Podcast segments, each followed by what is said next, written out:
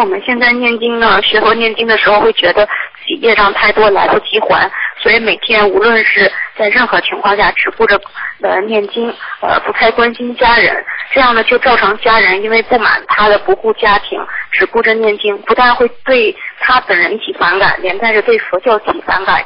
这样一来，本来是为了恭敬佛法、恭敬三宝，却使亲人变成了呃佛法的反对者。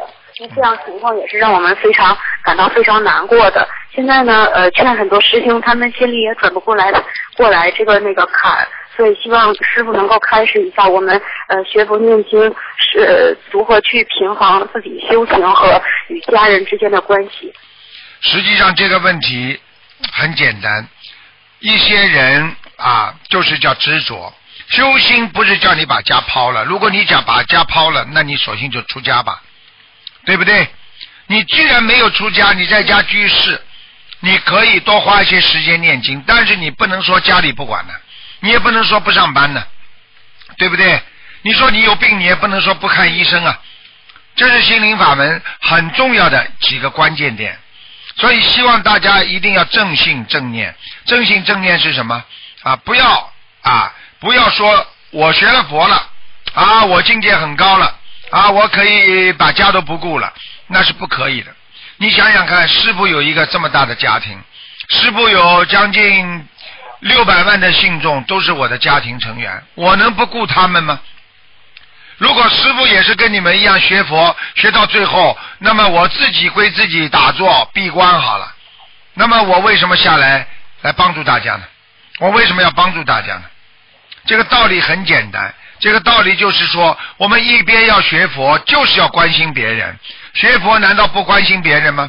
如果释迦牟尼佛当年不到人间来传遍世界的这个佛法，那我们哪会今天受益呢？观世音菩萨不是可怜我们的众生到人间来，他怎么能够成佛？我们怎么能够得到观世音菩萨的庇应呢？所有的这一切，实际上都是一个境界问题。啊，修到后来不能帮助别人，只管自己修，还要让家里人造口业，你说这样做对不对？想想哪位菩萨到人间来，济公活佛到人间来，不就是为了救人的吗？那么我们现在学佛不是应该救人吗？而不是说不管家里人，连家里人你都不管，那你怎么能救人呢？有多少人一边在做家务一边在念经啊？他们做错了吗？所以要懂得这些关系，要懂得这些啊，怎么样叫执着的修？怎么样叫智慧的修？怎么样用妙法来修行？这都是我们应该好好修为的一个啊很重要的一个基点。所以希望大家能够明白这些道理，而不是说我修，我不管别人，那你就是修成了，你也是一个小乘佛法。大乘佛法要救度众生，所以希望所有的学佛弟子都能够懂得一个道理：我们一定要能够用菩萨的境界在人间修行，不但要让自己修好了，还要帮助别人；不但让自己能够学好佛，还要让别人也修好心。这样你才是佛的精神。所以不管家里啊，不管怎么样，那这些东西都是不对的。所以师傅在这里也是呼吁所有的学心灵法门的人，我们不能不管家里，也不能不管啊这个社会，也不能不管这个自己的单位。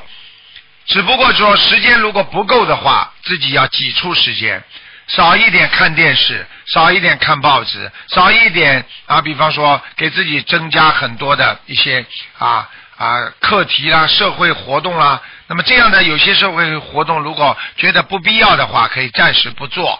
那么就是多在在家里念经，但是呢，不能不管家里，也不能不关心社会，也不能不关心这个整个的宇宙人生。所以，这就是要怎么样懂得妙法修行的一个很重要的一个关键点，明白了吗？嗯，明白了，感恩师傅。